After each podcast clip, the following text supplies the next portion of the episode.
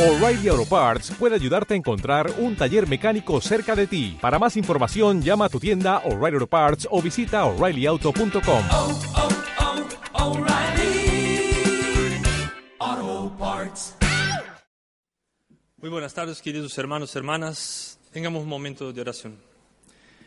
Querido Dios, te damos gracias por poder estar en tu casa, por poder estar en tu presencia y, Señor, pedimos tu guía y tu dirección para en esta tarde compartir de ti, compartir de tu palabra, de tu guía para nuestras vidas.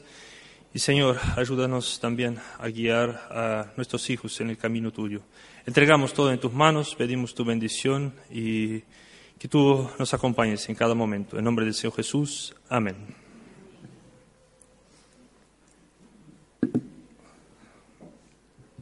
Bueno, como dijo el pastor, soy diácono de, de misiones, pero también eh, pituteo en la escuela dominical, así que es una tarea que me encanta. Así que con la hermana Cecia trabajamos con los prejuveniles, los que están a la edad de ca- 12 hasta 14, 15 años. Es una, una linda tarea, nos vamos turnando los domingos, así que cuando no me ven acá abajo es porque seguramente estoy arriba con los chicos. Eh, hoy están acá también, así que tenemos una clase empleada. Eh, de hecho, estamos tratando este semestre el libro En la ruta de tu vida. Es un libro de la editorial Alianza de Argentina que trata de las relaciones interpersonales, la relación con nosotros mismos, con, Dios, con la iglesia, con nuestros padres, hermanos, abuelos. Eh, así que mayormente relaciones interpersonales. Y bueno, hace un mes, un mes y medio atrás, más o menos, tratábamos de las relaciones con los padres. Y yo les compartí a ellos y les decía que me gustaría en algún momento compartir con los padres parte de lo que compartimos con ellos. Y bueno, ¿qué hizo el Señor? Me dio la oportunidad de estar acá en la celebración del Día del Padre para compartir con ustedes. Así que cuidado con lo que desean, con lo que pidan al Señor, el Señor se lo puede dar. Así que acá estamos para dedicar también estas palabras a los padres que hoy celebramos, pero también a las madres que toman un doble rol en nuestros días, muchas veces solas, al cuidar, guiar a sus hijos. Entonces, las madres que hacen rol de madres y de padres, también a los padres espirituales que, siendo o no eh, progenitores, eh, también llevan a otros a, a guiarse en el camino de la vida, a guiarlos en el camino del Señor. Y eh, a esto también queremos con ellos eh, dedicar estas palabras. En la ruta de tu vida es el título del libro, El camino de tu vida, y sobre ese tema queremos tratar esta mañana, de cómo nosotros vamos caminando en, en esta senda, pero también a cómo podemos, o la difícil tarea que tenemos de guiar a nuestros hijos en esta misma senda. El camino de nuestra vida nos gustaría que fuera así, llano, recto, con un lindo paisaje al, fondo, pero sabemos que la vida no es así, que la vida está llena de caminos tortuosos, sube, subidas, bajadas, curvas.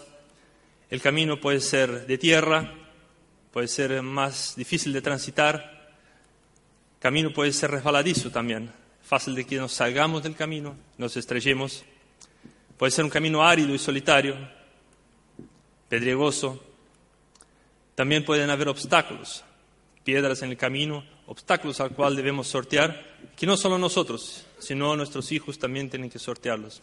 Pueden haber baches, parte del camino de nuestra vida puede estar lleno de dificultades por las cuales cruzar y que tenemos que tener mucho cuidado para no caer, para no tropezar. Caminos peligrosos, sendas difíciles de transitar. Y en el camino de la vida nos encontramos en muchas encrucijadas, en muchos, eh, en muchos momentos llegamos en que tenemos que tomar decisiones para dónde vamos, si vamos a la derecha, a la izquierda, si subimos el puente o bajamos. Y el tema de las decisiones. Llegamos al momento en que nosotros tomamos decisiones, tomamos la decisión de ser padres, madres, tomamos las decisiones de seguir a Cristo, de no seguir a Cristo, tomamos decisiones diarias en nuestras vidas y en ese momento, en esos momentos de decisiones, nosotros tomamos decisiones, pero nuestros hijos también. a cada vez más a temprana edad nuestros hijos están siendo presionados a tomar decisiones. Y ellos toman decisiones también, eh, aunque no sean presionados a tomarlas, pero cada vez eh, tienen que madurar más rápido. ¿Por qué? Porque se le exige más a más temprana edad. Decisiones. La idea es que podamos ayudar a nuestros hijos a tomar buenas decisiones y también nosotros como ejemplo de esto. Instruye al niño en su camino y aun cuando fuere viejo no se apartará de él. Eso, Proverbios 22, 6, un proverbio de, de Salomón. Eh, el libro de Salomón está, eh, perdón, el libro de Proverbios está atribuido a Salomón, pero no todos los proverbios son de Salomón. En ese caso, este sí es uno de los proverbios de Salomón. Pero el significado de la palabra proverbio, busqué en diccionario y dice que es una sentencia, afirmación, adagio, refrán de uso popular. Acá en este caso es palabra de sabiduría de Salomón. No es una promesa, es una afirmación que en la mayoría de los casos se cumple, que cuando instruimos al niño en su camino, él efectivamente va a seguir este camino. Pero ¿y cuándo no? ¿Cuándo no sucede esto? Sentimos una decepción, un fracaso, Aún siendo instruido en la palabra, el hijo o hijo no sigue los caminos del Señor. Y tenemos ejemplo en la Escritura de cómo eso también ha sucedido. Fue rápido de más. Ahí va. Samuel, 1 Samuel 8:3 dice, pero no anduvieron los hijos por los caminos de su padre, antes se volvieron tras la avaricia, dejándose sobornar, pervirtiendo el derecho. Estos fueron los hijos de Samuel. Samuel, el gran profeta de Dios, Samuel, el gran líder del pueblo de Israel, Samuel y los hijos no siguieron sus caminos. Si les sucedió a Samuel, se puede suceder a cualquiera. Y nos preguntamos por qué suceden tales cosas. Si aún siendo enseñados en los caminos correctos, si aún siendo guiados correctamente, se desvían de estos caminos. Es por el famoso libre albedrío que nos dio el Señor, la libre voluntad de elegir. O sea, la decisión no es nuestra, la decisión es de ellos. Y eso nos cuesta aprender como padres, nos cuesta como padres porque nosotros queremos decidir por ellos. Hasta cierto punto lo hacemos, hasta cierta edad también, y a ciertas cosas también. Pero ya en otras los niños deciden si lo obedecen o no obedecen. La desobediencia naturalmente trae consecuencias, pero la decisión termina siendo de ellos, de obedecer o no obedecer. Entonces, el libre albedrío que el Señor nos dio permite que esto suceda porque la decisión es personal, es de cada uno de nosotros. Y guiar, guiar a nuestros hijos en, en estos tiempos es cada vez más difícil. ¿Por qué? Porque los hijos no vienen con manual bajo el brazo. Nadie los enseña a ser padres. Uh, sí, hay libros de autoayuda, pero todos somos diferentes.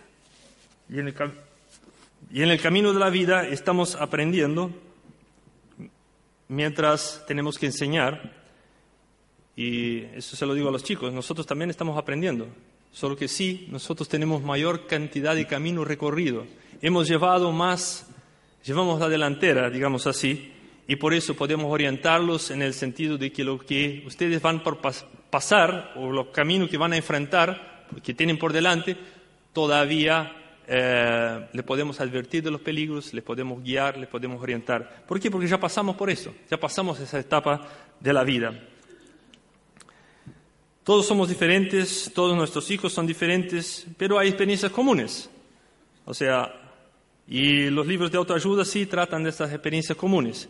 Pero los niños son distintos. Uno es ordenado, el otro es desordenado.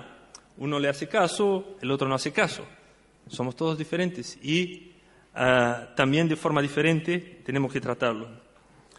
Uh, me contaron, una vez yo vengo de un entorno de alemanes, entonces me contaron la familia, uh, la historia de una familia de pastores alemanes, o sea, alemanes pastores, no pastores alemanes, en que tenían dos hijas preciosas eran más tranquilas que una foto, ¿ya? Y ellos escribieron, oh, libros de autoayuda, cómo criar a sus hijos en obediencia y disciplina del Señor.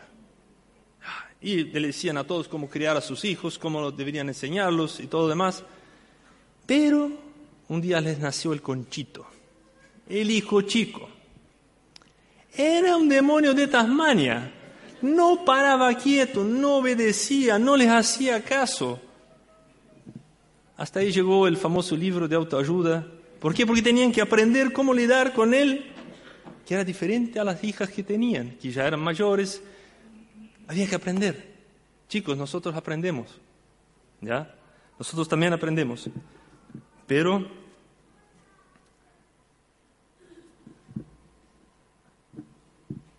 hasta aquí llegó el libro. Estamos aprendiendo y en ese aprender se hace más difícil, se hace más difícil en nuestros días por la brecha generacional. Una brecha que guiar a nuestros hijos es muy distinto hoy de lo que fuimos nosotros enseñados, de lo que nosotros fuimos guiados, de, lo que no, de cómo nosotros aprendemos, aprendimos. Tengo 52 años, no tengo vergüenza en decirlo, ya un medio siglo, ya. Y eh, mi infancia fue muy distinta a la infancia de los chicos de hoy, ya. Vamos a mostrar un ejemplo. Cuando hablé en la clase de un teléfono a disco, ese es un teléfono a disco, ya. La tele era en blanco y negro y tenía perillas, no tenía control remoto, había que levantarse para cambiar el canal y se veían los canales nacionales, tres o cuatro con suerte. ¿Ya? Así era, escribíamos cartas y las mandábamos por correo, no había PC, internet, celular. Me enseñaban historias bíblicas con un flanelógrafo. ¿ya? Algunos tal vez se acuerdan de lo que puede ser un flanelógrafo, pero los chicos no tienen idea, es una pantalla con una tela que se podía adherir los monos, los cuales nos iban enseñando las historias bíblicas y los iban poniendo y retirando a medida que va avanzando la historia. Hoy les hacemos un PowerPoint les mostramos una historia, un video, lo bajamos de YouTube. Hay miles de recursos. Entonces es muy distinto. Y en ese concepto nosotros tenemos que aprender y enseñar. Antes le preguntábamos las cosas a nuestros padres, cuando nos permitían hablar, porque también a la disciplina era distinta. Hoy anda a hacer callar a un chico, que habla, que corre, que hace, no sé qué, y hacer caso es más difícil. ¿ya? O está metido en el celular, no quiere hablarle y, y es difícil también. ¿ya? Antiguamente preguntábamos las cosas más a nuestros padres, hoy, hoy los chicos le preguntan a Google. ¿ya? Y nosotros tenemos que ir a Google a buscar la información para poder conversar con ellos, para poder decirles si es así o no es así. ¿ya? Porque la realidad ha cambiado. ¿ya? Estamos en otros tiempos y la comunicación se hace más difícil. ¿ya? Eh, cada uno metido en su mundo, podemos decir en los tiempos de hoy. Cuando digo mundo, cada uno metido en su celular. Nos pasó una experiencia interesante. Eh, estábamos reunidos en, familia, estaban todos los primos juntos y de repente están todos sentados en el sillón del living, en los sillones y chateando. Y mi cuñada me dice, ¿por qué no hablan entre ustedes? Porque se juntan tan poco y aprovechan el tiempo para hablar en vez de estar chateando. No es que estamos hablando. ¿Cómo están hablando? Se están todos callados. No, estamos hablando acá. Hicimos un club de primos, un grupo de primos en el WhatsApp y estamos todos hablando entre nosotros. Ya, bueno, ¿ya? Así que, y más encima, ese tema de comunicación o la falta de comunicación con los padres, ¿ya? Se ve agravado en la adolescencia, ¿ya? Ya es difícil sacarlo del mundo celular, se ve agravado en el periodo que es, que es una experiencia común, ¿no? nos pasa a todos, no sé si a todos, pero a mí me ha pasado y a varios otros con quien he conversado también. Uno llega con preguntas a la casa y dice, ¿cómo te fue en el colegio? Bien, ¿Alguna novedad? No. ¿Cómo te fue en la prueba? Más o menos. ¿Qué significa? Ay, es que no me entiendes. Chicos, si no nos hablan, si no nos dicen lo que pasa, no nos podemos entender. El famoso lenguaje de los monosílabos, lo contestan con monosílabos. Entonces, ¿cómo vamos a entender si no nos hablan? ¿Ya? Y eso es una estrategia que también usa el enemigo, infelizmente para nosotros. Dividir para conquistar. O sea, si estamos separados, si no conversamos, si no tenemos diálogo, si no nos contamos los problemas, si no nos ayudamos mutuamente, ¿ya? El enemigo puede y va a hacer todo lo posible para atacar a nuestros chicos, desviarlos del camino, ponerle piedras de tropie- tropiezo, hacer que se desvíen, que caigan en algún bache. El Señor nos instruye tanto a padres y a hijos en su palabra. Efesios 6 del 1 a 4 dice, Hijos, obedeced en el Señor a vuestros padres, porque esto es justo. Honra a tu padre y a tu madre, que es el primer mandamiento con promesa, para que te vaya bien y seas de larga vida sobre la tierra. Pero vosotros, padres, no provoquéis la ira a vuestros hijos, sino criadlos en disciplina, en amonestación del Señor. Hijos, obedeced, uh, difícil, en el Señor, a vuestros padres, porque eso es justo. ¿ya? Habla también del mandamiento de la, que está en Éxodo, Éxodo 20, 12, eh, y que es el primer mandamiento con promesa, para que les vaya bien, para que tengan larga vida, honre a sus padres. Pero también a los padres, a nosotros, criarlos en disciplina ¿ya? y en amonestación del Señor. Los hijos necesitan reglas, necesitan que les rayemos la cancha, que les mostremos eh, cómo son las cosas. Yo digo, en mi casa tengo las reglas de mi casa. Mis hijas, a la, aún la edad que tengan, viven bajo las reglas de mi casa. El día que yo vaya a su casa, que ellas tengan su casa, yo tendré que hacer caso a la regla de su casa, porque es su casa. Pero mientras vivan en mi casa, se atienen al marco legal, al marco regulatorio, a las reglitas que son de mi casa. Pero también nosotros, para que los hijos nos hagan caso, debemos ser consecuentes. Consecuentes lo que decimos con lo que hacemos. Consecuente lo que uno hace con lo que uno dice. Y eso también es parte de aprendizado personal. sea, no- lo que digo acá no es una que yo vivo exactamente lo mismo y tengo que aprender también. ¿ya? Proceso de aprendizaje. ¿Por qué? Porque yo digo a mis hijas no sean cascarrabias y yo soy cascarrabia. ¿ya? Entonces ya he mejorado con los años, pero bueno, todavía me queda, ya todavía me queda camino que aprender. Pero sí, uno debe ser, tener esa consecuencia para que los hijos lo respeten y hagan caso cuando uno le dice las cosas. Colosenses 3, 20, 21 dijo, hijos, obedeced a vuestros padres en todo, porque, y en el Señor diría yo, porque esto agrada al Señor. Padres, no exasperéis a vuestros hijos para que no se desalienten. Corregir sí, desalentar no. En un mundo cada vez más exigente, ya, eh, de repente podamos caer en exigir más de nuestros hijos de lo que puedan dar. Porque es un mundo muy competitivo, queremos que sean exitosos, queremos que les vaya bien, queremos que saquen buenas notas, que les vaya bien en la PSU, que... Y la- de repente los hijos no van al mismo ritmo que nosotros queremos que vayan. Pero tampoco el otro lado, no lo dejemos caer en la flojera. Porque, ¿para qué me voy a esforzar? No, es importante que se esfuercen, pero cada uno a su ritmo. Como decía, corregir sí, desalentar no. ¿Por qué? Porque los hijos se pueden desalentar. Le cuento una per- experiencia personal, me pasó a mí. Mi papá era muy perfeccionista y no me dejaba hacer nada. No me dejaba arreglar la bicicleta porque yo no lo iba a hacer bien, lo iba a hacer el mejor. Porque yo no sabía hacer esto, él lo podía hacer, lo hacía él. O sea, crecí hasta mi adolescencia de 12, 13, 14 a- ¿Aló? De 12, 13, 14 años, ya creyendo que era un bueno para nada, que no podía hacer nada. Entonces, gracias al Señor tuve padres espirituales que el Señor me puso en el camino y con eso...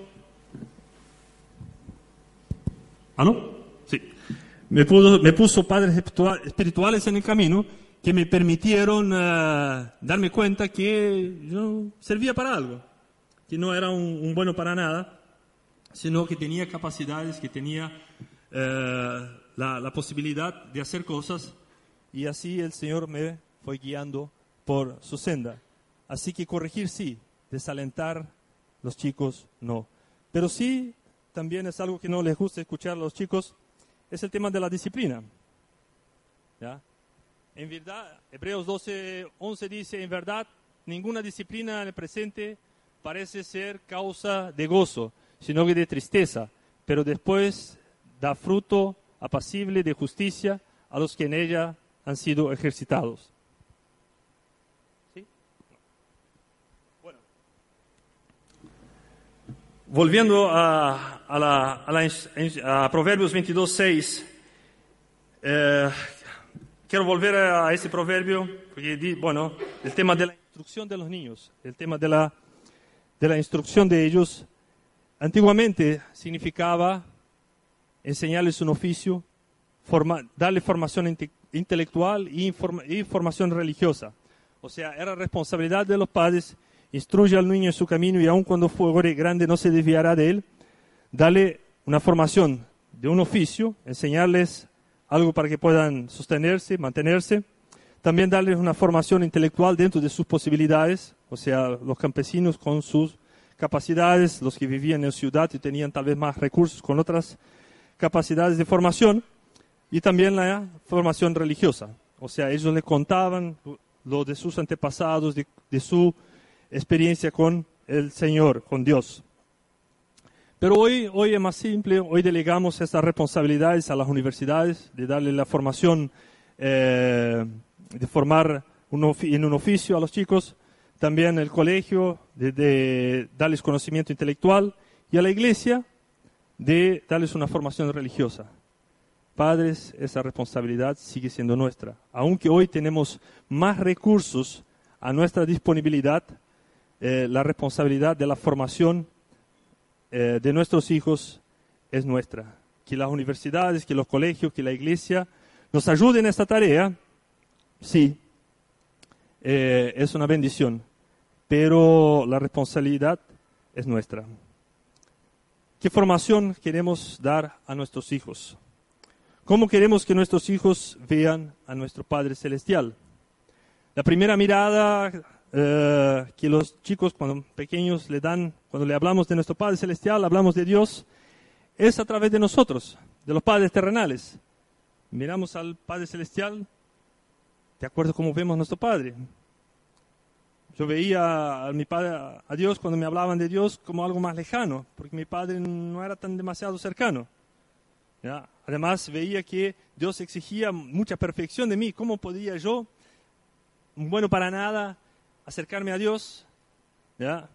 Porque esa era la mirada que yo tenía, que mi Padre era perfecto, y yo no alcanzaría esa perfección. Entonces esa es la imagen que yo tenía. Pero los quiero invitar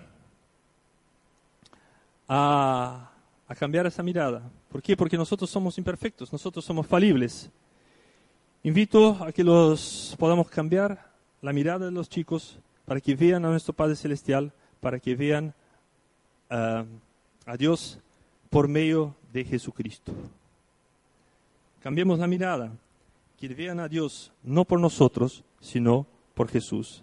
Jesús dijo, el que me ha visto a mí, ha visto al Padre. Juan 14, 9, Jesús le dijo, tanto tiempo hace que estoy con vosotros y no me has conocido, Felipe. El que me ha visto a mí, ha visto al Padre. ¿Cómo pues dices tú, muéstranos al Padre?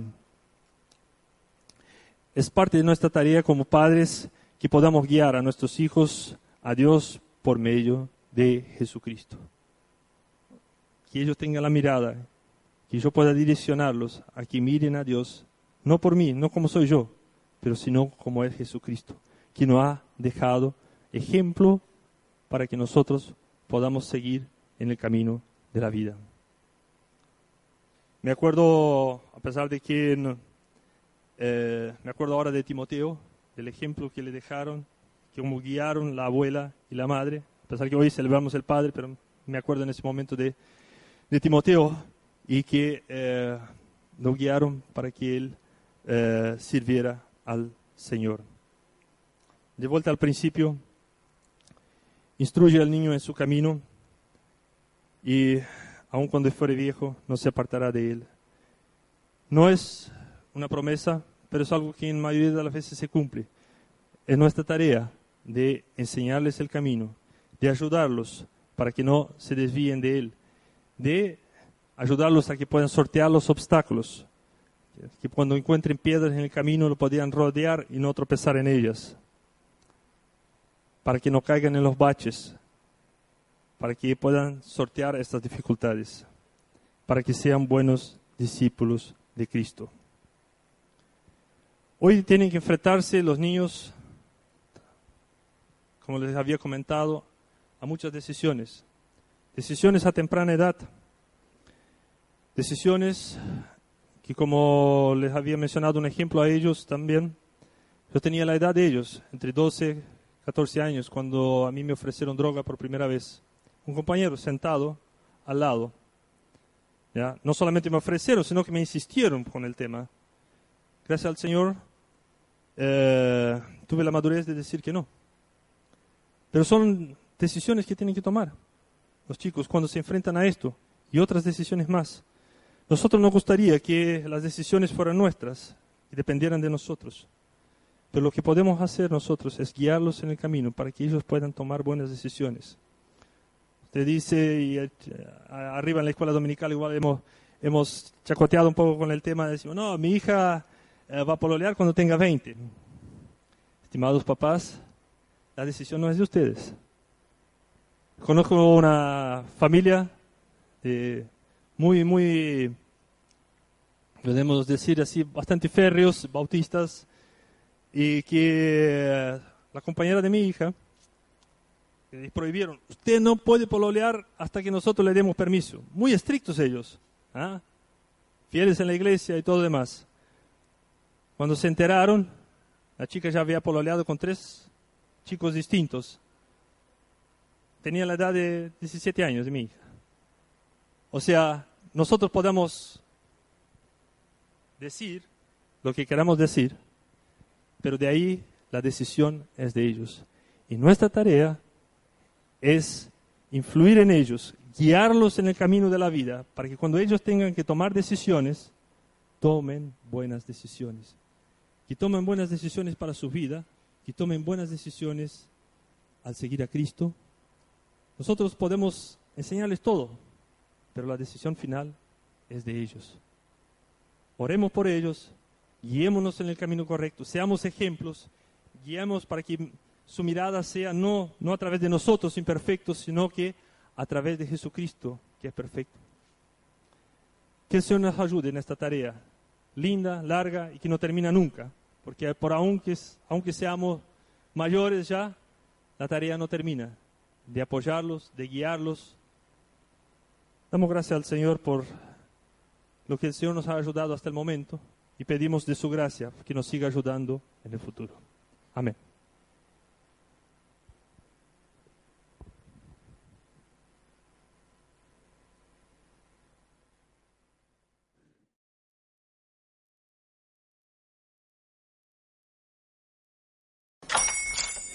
Hola, buenos días, mi pana.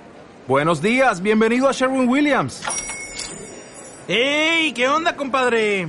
¿Qué onda? Ya tengo lista la pintura que ordenaste en el ProPlus app. Con más de 6.000 representantes en nuestras tiendas listos para atenderte en tu idioma y beneficios para contratistas que encontrarás en aliadopro.com. En Sherwin Williams somos el aliado del PRO.